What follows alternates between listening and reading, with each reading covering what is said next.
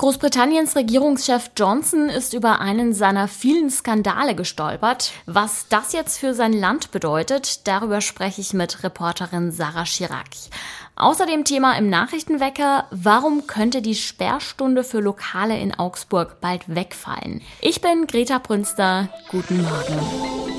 Nachrichtenwecker, der News-Podcast der Augsburger Allgemeinen.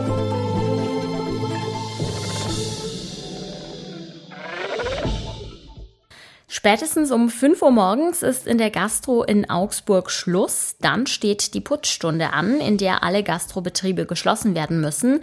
Künftig könnte es aber Ausnahmen von dieser Sperrstunde für manche Clubs und Kneipen geben. Die Stadt prüft das gerade. Unklar ist, wie sich das auf den nächtlichen Lärm auswirken würde. Ordnungsreferent Frank Pinch sagt, die Menschen seien derzeit besonders sensibel, was Krach angeht. Wahrscheinlich, weil sie sich während des Corona-Lockdowns Lockdowns an die Ruhe gewöhnt hätten. Andererseits fließt zur Sperrstunde um fünf ein großer Schwall an Gästen gleichzeitig auf die Straße. Eventuell könnte es in Sachen Lärmbelästigung also sogar besser sein, wenn nicht alle gleichzeitig den Club verlassen müssen. Hinter dem Wunsch der Gastronomen länger zu öffnen steckt ein finanzielles Kalkül. Das Ausgehverhalten habe sich nämlich geändert, sagen viele. Voll würden die Clubs inzwischen erst deutlich nach Mitternacht. Die Zeit Zeitspanne, um Geld zu verdienen, sei also kürzer geworden.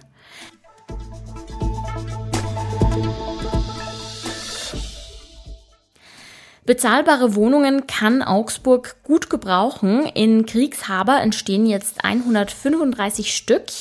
Die neue Anlage der Augsburger Wohnbaugruppe soll im kommenden Jahr bezugsfertig sein. Gestern wurde im sogenannten Resepark 2 Richtfest gefeiert. Es handelt sich um acht unterschiedlich hohe Gebäude. Auch die geförderten Wohnungen sind unterschiedlich groß. Von Einzimmerwohnungen bis zu größeren Wohnungen mit fünf Zimmern ist alles dabei. Alle Einheiten sind barrierefrei, sechs davon auch rollstuhlgerecht gebaut. Die Miete wurde für 12,50 Euro pro Quadratmeter angelegt. Wie viel die künftigen Mieterinnen und Mieter davon selbst bezahlen müssen und wie viel sie an Unterstützung erhalten, das hängt von ihrem Einkommen ab.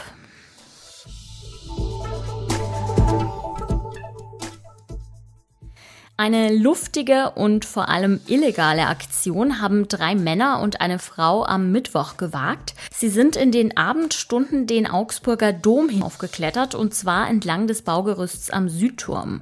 Ein Passant hat die Polizei darüber informiert. Die Beamten begleiteten die vier dann nach unten und erteilten Platzverweise.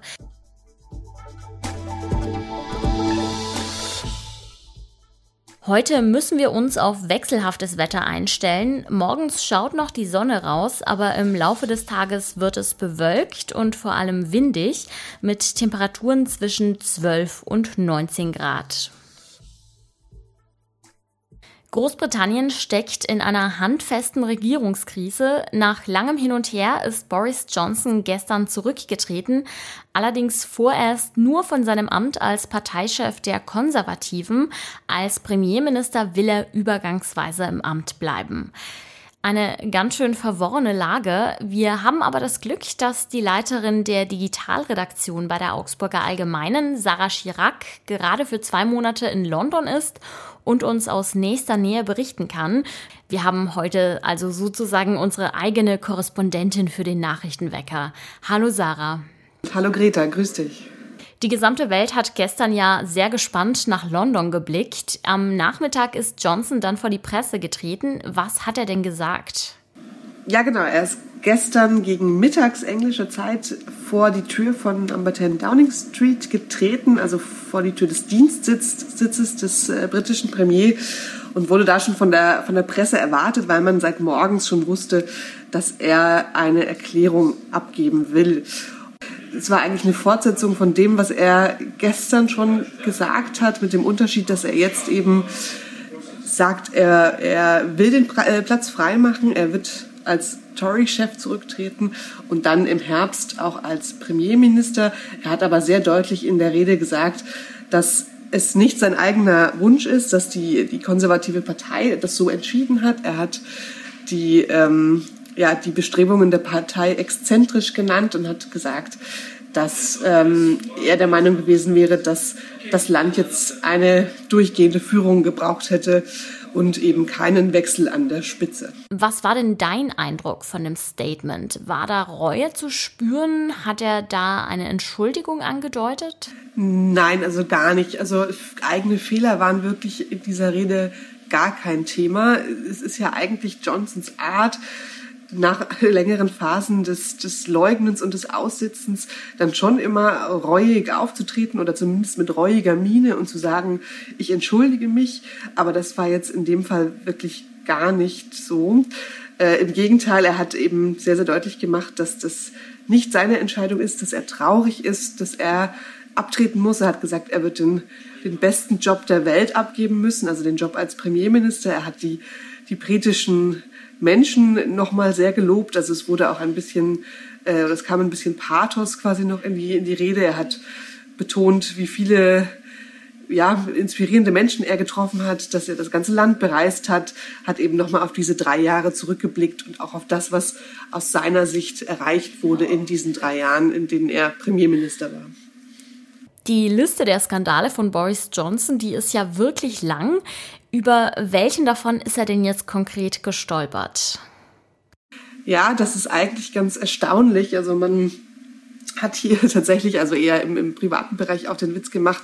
Es ist ein bisschen äh, verrückt, dass er am Ende über den Sexskandal eines anderen Menschen stolpert oder eines, eines Kollegen sozusagen, weil er natürlich in seiner äh, langen Zeit auch äh, einige eigene Skandale rund um außereheliche Affären und die Anzahl von Kindern und so weiter hatte. Aber äh, das führt jetzt weg vom Thema. Ähm, es ist so, es war eigentlich eher ein ähm, ja, man möchte fast sagen, kleiner Skandal. Also es ging um einen äh, Parteifreund von Johnson, äh, Chris Pincher. Und Pincher ist der ähm, Chief Deputy Whip. Und der Whip ist in der konservativen Partei sowas wie der Fraktionseinpeitscher. Ähm, und dieser Chris Pincher hat vergangene Woche äh, jemanden in einem Club begrapscht ähm, oder angefasst oder soll ihn unsittlich angefasst haben. Und ähm, das ist an die Öffentlichkeit gekommen.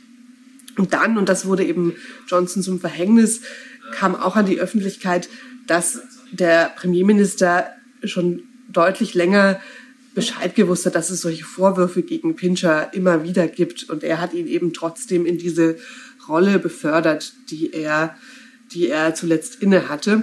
Und äh, also Johnson hat es gemacht, wie er es, wie er es oft und immer macht. Äh, er hatte erst ausgesessen, dann geleugnet und ist dann aber eben in einem Statement am Dienstag doch vor die Presse getreten und hat gesagt, er hat doch schon von diesen Vorwürfen gewusst. Aber parallel zu diesem Video kamen dann schon die ersten beiden Rücktritte der zwei Minister, auf die ja dann noch viele weitere Rücktritte gefolgt sind. Wie kann es denn sein, dass ihm jetzt genau dieser Skandal zum Verhängnis wurde? Also man denke mal an die ganzen Corona-Partys oder an die Luxusrenovierung seiner Wohnung durch Spendengelder. Das waren ja auch ziemliche Aufregerthemen. Also ich glaube, man kann sagen, es ist einfach dieser berühmte Tropfen, der das fast zum Überlaufen gebracht hat. Es, also wie du gesagt hast, es gab äh, unzählige Skandale. Auch in, in, in der gesamten Karriere von Boris Johnson hat er immer wieder äh, mit Skandalen zu kämpfen gehabt und hat die aber immer überstanden mit seiner äh, ihm eigenen Art, äh, die eben sehr humorvoll, sehr kumpel, kumpelhaft ist und äh, ja, die ihm einfach dabei hilft, bestimmte Dinge auszusitzen. Aber jetzt war es dann eben doch der eine Skandal zu viel und dazu kommt, dass Anfang Juni es das Misstrauensvotum gegen Johnson gab und da schon 148 Tory-Mitglieder, also Mitglieder seiner eigenen Partei, gegen ihn gestimmt haben. Von da an war also klar, dass, dass die Zeit für ihn abgelaufen ist. Wenn so viele Mitglieder der eigenen Partei gegen einen sind, dann kann er einfach nicht mehr lange im Amt bleiben. Und da hat sich jetzt einfach auch innerhalb der eigenen Partei was gegen ihn zusammengebraut, was dann mit diesen beiden ersten Rücktritten begonnen hat und sich dann jetzt eben in den über 50 Rücktritten fortgesetzt hat. Großbritannien steckt tief im Regierungschaos. Das waren die wichtigsten Informationen von meiner Kollegin Sarah Chirac direkt aus London. Danke, Sarah. Danke dir, Greta. Bis dann. Und auch das ist heute noch wichtig. Spitzenvertreter der EU-Kommission und der Vereinigten Nationen treffen sich heute in New York, um über eine noch engere Zusammenarbeit zu beraten. Dabei soll es um den russischen Angriffskrieg gegen die Ukraine sowie um Themen wie Ernährungssicherheit, Klimaschutz und digitale Zusammenarbeit gehen. Es ist ein kurioser Fall, der aber leider zu einem großen Schaden geführt hat. An einer Alpe in Oberstdorf im Allgäu hat ein Unbekannter einen öffentlich zugänglichen Wasserhahn geöffnet, aber nicht wieder zugedreht. Das hat zwei Monate lang niemand bemerkt und das Wasser floss einfach immer weiter. Unzählige Liter Wasser sind in dieser Zeit ausgelaufen. Allein die Wasserrechnung beläuft sich auf mehr als 10.000 Euro. Außerdem ist ein Flurschaden entstanden, weil das Wasser in den Boden sickerte. Die Polizei ist nun auf der Suche nach den Verursachern. Das war's auch schon wieder mit dem Nachrichtenwecker. Wir freuen uns wie immer sehr über euer Feedback. Was gefällt euch?